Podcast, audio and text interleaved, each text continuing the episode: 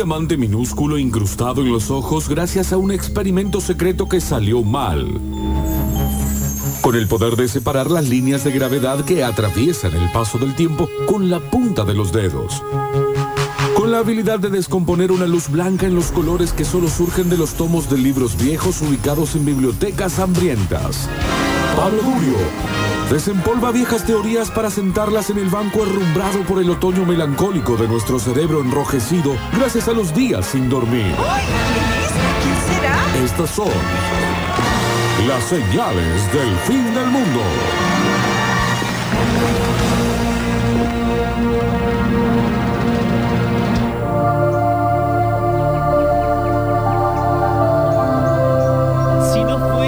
Semana, fue la semana pasada, que en una apertura como muy al pasar, yo dije algo así como aquella, aquel momento en el que el sexo está vinculado a la muerte.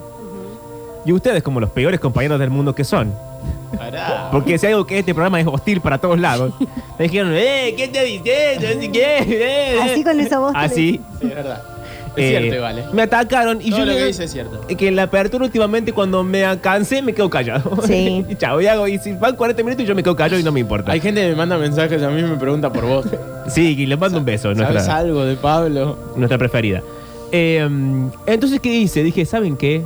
Voy a armar un bloque Ujú. para que eh, en- nos metamos todos en esta situación. Hacernos entrar en razón, eso O que sea, básicamente No. vas a justificar Aquella Sí. frase que aquella dije. frase. Sí, sí, sí. Bien. Más que nada, primero para enrostárselos ustedes. En realidad, eh, dijiste una frase Sí. que sonó bastante fuerte. Hmm. Que fue algo así como: ¿Qué es otra cosa que el sexo más que. Sí. eh, La sensación de muerte. Sí, una cosa así. No sé, nosotros ahí dijimos, pará, me parece Claro. que no es tanto así. Uno no siente que se va a morir cada vez que hace el amor. sí, una horcadita, bueno, pero, Claro, no- no- pero hay un momento que hay que... Ahora hay una palabra de seguridad normal. Claro. Eh, en las formas en las que vos tenés eh, y practicás el sexo es un poco así, pero no todos lo vimos de esa manera. De cualquier manera, tenés 20, 25 minutos para justificar esa frase. Ok, eh, es lo que voy a proponer hacer. Ok, eh, para que vean que además no se trata del tipo de sexo que cada uno tenga. ok. Eh, va a estar mezclado, por supuesto, porque se va a ir incrementando esto mismo según el tipo de sexo que uno tenga. En tanto y en cuanto se aparece la horcadita, si hay otro juego. No me eh, señales. no, no, te señalo porque vos lo dijiste. O si hay otro juego de, de- de ese tipo. Pero vamos a arrancar de la forma en que. Ella, la horcadita. No. Eh, vamos a arrancar como arranca todo esto. Sí. Eh, para la gente que fue a la charla sobre el amor, esta primera parte va a ser levemente repetida porque tengo que sí o sí referirme al banquete de Platón, que es un librito muy corto de donde nacen cualquier otra teoría que va a venir después. Freud, Lacan, eh, muchos filósofos, incluso cosas que conocemos hoy de una forma vulgarizada, todas vienen desde ahí. Una de ellas, el famoso, mito de la media naranja, viene del banquete de Platón.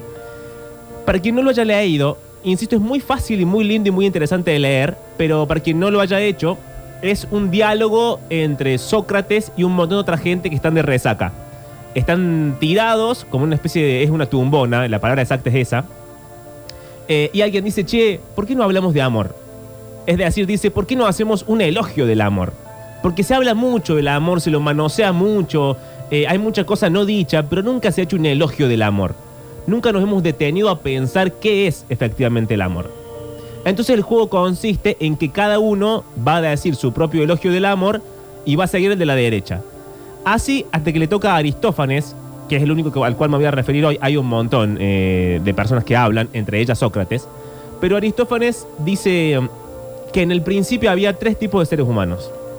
Los hombres, las mujeres y los andróginos.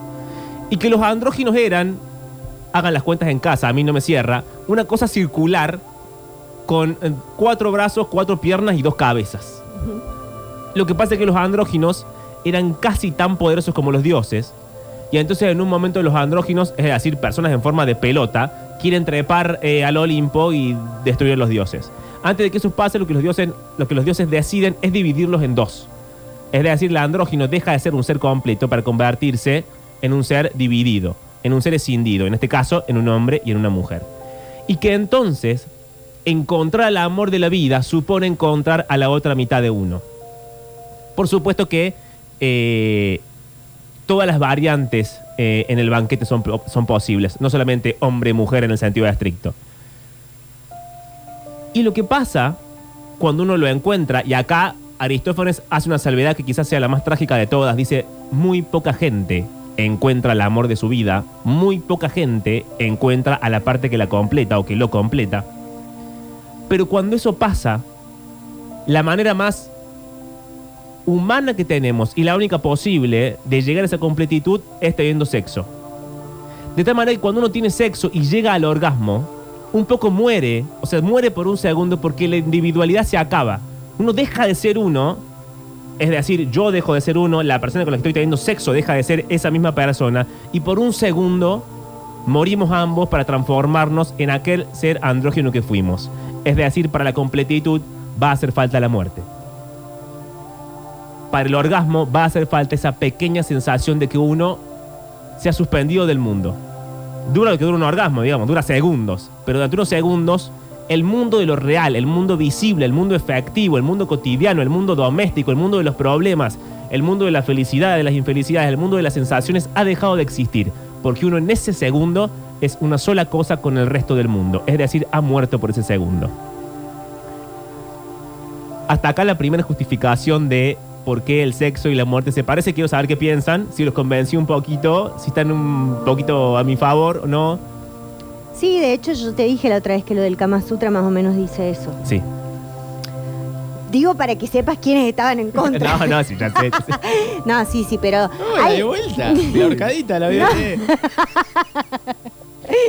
No, si cuando le sueltan el cuello habla. Ah, bueno. Eh, no, A mí la verdad que me convenció tu argumento. Ahora, ahora lo entiendo de, de otra manera. Sí, eh, lo que me parece es que hay algo mm, eh, que tiene que ver con una conexión un poco más espiritual, que es eh, ese momento donde pensás que con una persona que estás teniendo sexo, Sí. hay una especie de conexión espiritual, porque podés tener sexo con un montón de personas y, y Claro. no es nada más que sexo. Pero hay una cosa que te hace como eso, como desaparecer un segundo o morir un segundo y que vos decís, "Wow, a esta persona le podría decir te amo ya mismo. Por más que después, cuando bajás, eh, no, Sí, no te sea, sí. no sea real, digamos, el sentimiento, digo, pero hay una cosa como de transmutación ahí que, que es así. Hay otro buen hombre que, que lo usa mucho Fede, que se llama Bataille. Bataille dice que el hombre, que el humano construye un mundo alejado de su instinto animal. Que todo lo que conocemos, todo lo que hemos hecho como, como seres humanos, ha sido para alejarnos del mundo animal. Pero esto tiene una trampa, porque al mismo tiempo que nos hemos alejado del animal, queremos un poco cada tanto volver a ser animales. Hay como un deseo adentro nuestro de desprender esa cosa animal que llevamos adentro y que esa cosa animal se desprende un poco en las transgresiones. Las transgresiones son aquellas pequeñas cosas que hacemos, más menos secretas, más menos privadas, más menos fantasiosas, más menos en el plano de lo sexual, más menos en el plano de lo intelectual, que transgreden por un segundo el mundo de lo posible. Que transgreden por un segundo la forma en la que tenemos que vivir y como nos dijeron que tenemos que vivir. Lo, lo civilizado. La civilización. Exactamente. Esas transgresiones se deben a que lo que realmente nos diferencia del mundo animal es que en un momento el hombre ha sido consciente de sí mismo. Y no solamente ha sido consciente de sí mismo, sino que ha sido consciente de que se va a morir. Esta es la diferencia entre nosotros y los animales. Nosotros somos conscientes de lo que hacemos y somos conscientes que el único camino que nos depara es la muerte. Entonces construimos la civilización, entonces construimos la ciencia, entonces construimos el arte, entonces construimos el hecho de, sobrevivir y reproducirnos y coger de, de determinada forma, pero también entonces dimos al mundo la forma de lo permitido y lo prohibido. En el medio, las transgresiones. Y dice Bataille que la única forma, lamentablemente, la única forma que tenemos de disfrutar de las transgresiones es a través del sentimiento de culpa. Cualquier cosa que transgreda el orden como lo conocemos, inevitablemente más, menos, en determinados momentos sí, en otros no, a veces más intenso, a veces menos intenso, nos va a generar culpa. Al mismo tiempo que uno satisface el deseo animal, al mismo tiempo siente culpa porque vuelve a ser un humano. Es decir, es una trampa por todos lados. El ser humano se aleja del mundo animal, quiere volver al mundo animal, Pero es imposible, porque uno no puede volver al mundo animal si ya es consciente de sí mismo de que se va a morir. Entonces, básicamente el ser humano está atrapado en una tragedia. En el medio de todo esto aparece él, eh, lo que Bataille llama el campo del erotismo, que es, eh, él lo va a extender, dice, va a decir que no es solamente el goce físico, que el erotismo sucede en un montón de otras transgresiones, entre ellas las filosóficas, es decir, cuando uno rompe el sistema de pensamiento. Cuando la mente de uno, por compleja, por, eh, por haber estudiado, por conocer, por leer, por comprender, por no sé, por la razón que ustedes quieran, pongan ahí el, verbo que quieran, cuando uno por esa circunstancia transgrede el orden del pensamiento cotidiano, cuando uno puede dar con un pensamiento que no sea el mismo pensamiento que estamos teniendo todos todo el tiempo. Esa transgresión también es un goce y por tanto ese nivel de pensamiento también resulta erótico. Hay cosas que son eróticas que están por fuera de la cuestión física. Lo carnal. claro. Exacto. Y se supone, esto ya no para Bataille, pero sí para Platón, que mientras uno más se aleja de lo carnal y se acerca al alma, ha trascendido como persona. Para Platón uno arranca deseando un cuerpo para encontrar belleza en el resto de los cuerpos y al final encontrar belleza en el resto de las cosas. Uno termina amando o deseando la belleza en sí misma, no la belleza en un cuerpo específico. Y después va a venir la belleza del alma, que tiene que ver ahí sí con el arte, con la filosofía, es decir, con el conocimiento y también con la política. La política, por supuesto, en sentido Sí, sí. sí. general, no, en- no en sentido partidario. Por supuesto. Pero esto no acaba acá, porque Bataille sigue metiendo el dedo en la llaga, porque no, no le basta con toda esta tragedia que nos ha dicho, sino que además dice que el único medio para acercarse a la verdad del erotismo es el estremecimiento, y que el único estremecimiento verdadero que conocemos como seres humanos es la muerte. Es decir, otra vez el erotismo, el goce ligado a la muerte. ¿Por qué otra vez lo mismo? Cuando uno tiene sexo, por un momento cumple una fantasía que dice Bataille que tenemos todos, que es la de dejar de ser un- una individualidad y transformarnos en una cosa continua. Es como dejar de ser uno mismo, que soy algo discontinuo porque soy una individualidad en el mundo que me excede, etcétera, y transformarme en el resto de las cosas. El drama es que la única cosa continua que conocemos es la muerte. Entonces, cuando uno tiene sexo con alguien, al romper la propia continuidad de uno, el propio individuo de uno, porque básicamente uno empieza a compartir cosas con el otro, fluidos, movimientos, tactos, gestos, etcétera. Eso es lo más parecido que hay a disolverse en el ser, en el ser con mayúscula, digamos, no en el ser de yo, mi pequeña individualidad, Pablo Durio. Entonces, otra vez, el sexo y la muerte yendo por el mismo camino, básicamente, por la misma ruta. Dentro de esto, y quizá como última salvedad en el tema, él dice que lo verdaderamente erótico es. Lo quiero leer, lo quiero encontrar textual porque me gusta mucho la- el uso de las palabras. Dice que es una descomposición y una recomposición de nuestros pequeños pedazos esparcidos en el otro.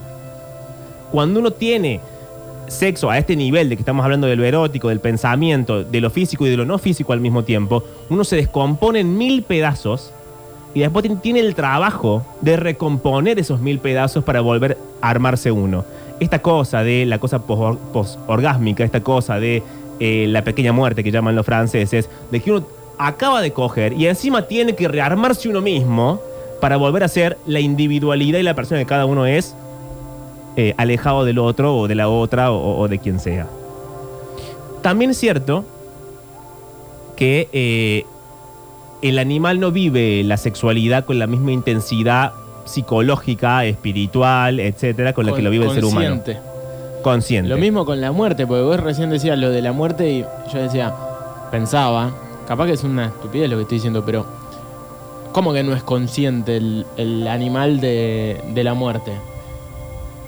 Es consciente del peligro en todo caso, pero no es no, no convive con la idea de que se va a morir todo el día como convive el humano. Exacto. Claro. Es eso mismo.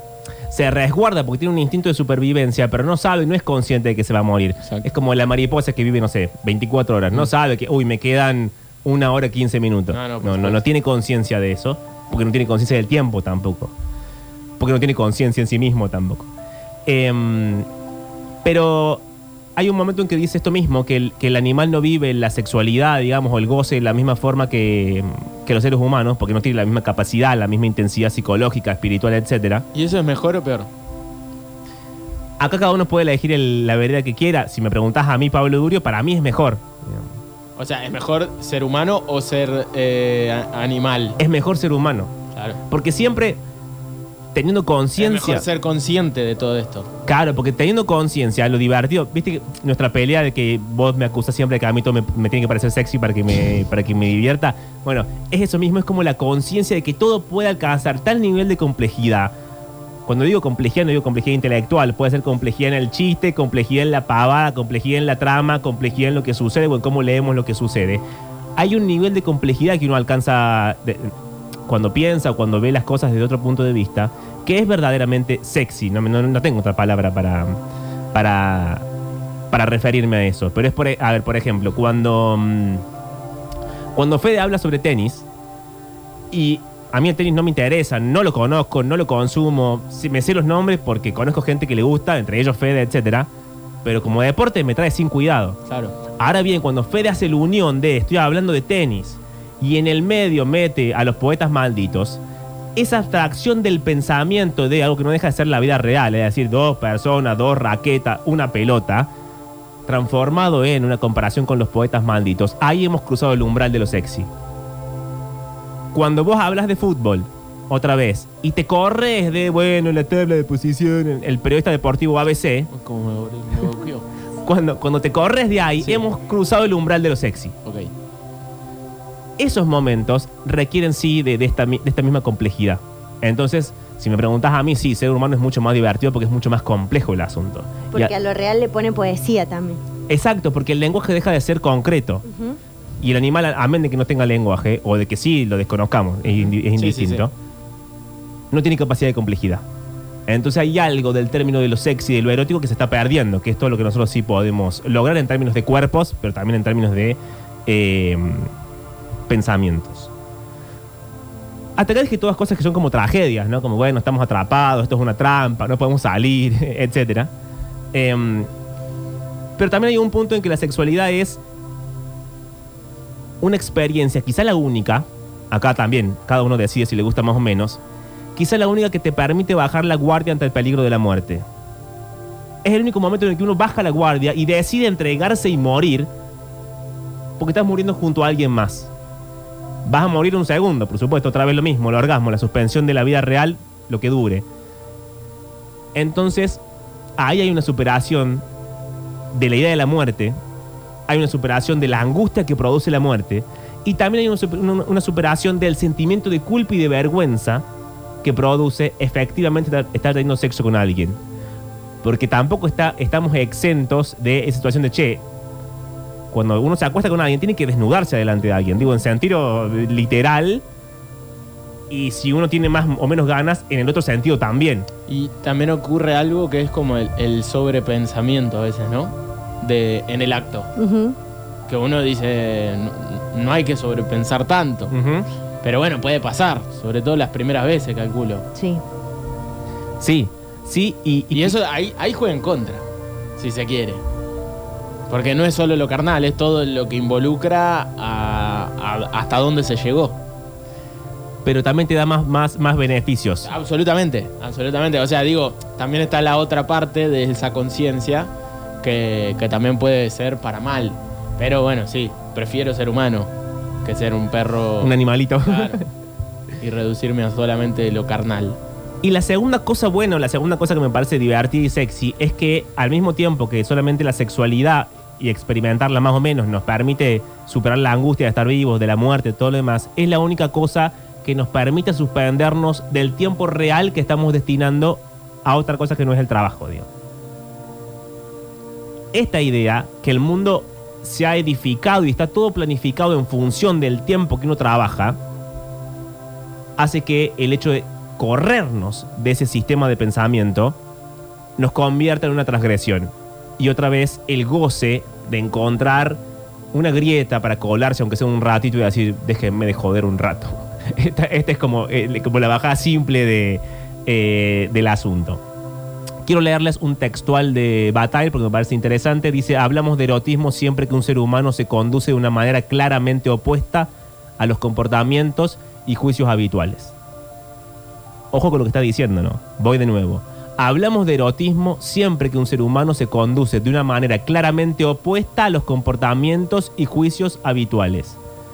Si uno se comporta y actúa y enjuicia como le han dicho que tiene que hacerlo, siguiendo los parámetros de, de- de lo que es correcto hacer y no hacer, uno se ha alejado del erotismo. Porque el erotismo, insisto, es una transgresión al sistema en el que vivimos. El erotismo continúa, deja entrever el reverso de una fachada cuya apariencia correcta nunca es desmentida. En ese reverso se revelan sentimientos, partes del cuerpo y maneras de ser que comúnmente nos, da- nos dan vergüenza. Otra vez, el erotismo como el único resquicio de libertad para poder ser quienes querramos ser y sentir como querramos sentir. Con vergüenza, es cierto, pero con el beneficio de después haberla superado, aunque sea por ese segundo en el que morimos para ser uno solo los dos. Por eso también el erotismo le gana a lo hegemónico, por ejemplo. Sí, O sea, uno no tiene que ser extremadamente lindo, sino tiene que transgredir, como decía, de alguna forma, o hasta a través de la palabra, a través de su forma de ser, de cómo se planta, de cómo se viste, de qué sé yo, para generar eso. Sí, por eso no todas las personas nos generan lo mismo a todos. Claro. Por ahí la persona que a vos te parece la, la más hermosa y la, la más sexy, la más todo, la otra te dice, sí, todo bien, pero no, Claro. no genera lo mismo. Obvio. Eh, y eso, y después de, digamos, en el plano de la hegemonía, bueno, sí, todos podemos coincidir que tales personas son lindas o qué sé yo, pero después lo que te hacen sentir es distinto. Y hasta te puede no erotizar una persona que consideras linda. Sí, sin duda. sí, y también insisto porque me parece eh, eh, la parte menos experimentada. Puede parecerte erótico un pensamiento. Claro, también. Sí, sí, sí, ni U- hablar. Una idea puede parecerte erótica, una, una- una- una cosa bien- una oración bien dicha puede ser eh, estrictamente sexual y erótica. Eh, pero me parecía divertido contarles esto también porque me parece divertido lo que, lo que está como de fondo, que siempre lo erótico, lo interesante, lo sexy, siempre es de algún modo una venganza contra el orden establecido. Siempre de algún modo es sacarle la lengua, aun cuando sepamos que vamos a perder, porque insisto, nuestra vida está dedicada a la vida del trabajo, porque está edificada de esa forma y porque para colmo de males nos vamos a morir eventualmente. Hasta acá entonces las señales del día de la fecha. Hicimos Bataille e hicimos un pedacito del discurso de mm, Aristófanes en el banquete de Platón. Y nada, espero, que les, espero haberlos convencido, que Nos les haya gustado. Pablo. Nos convenciste. Bueno, vamos a coger, andalo tanto. Bueno.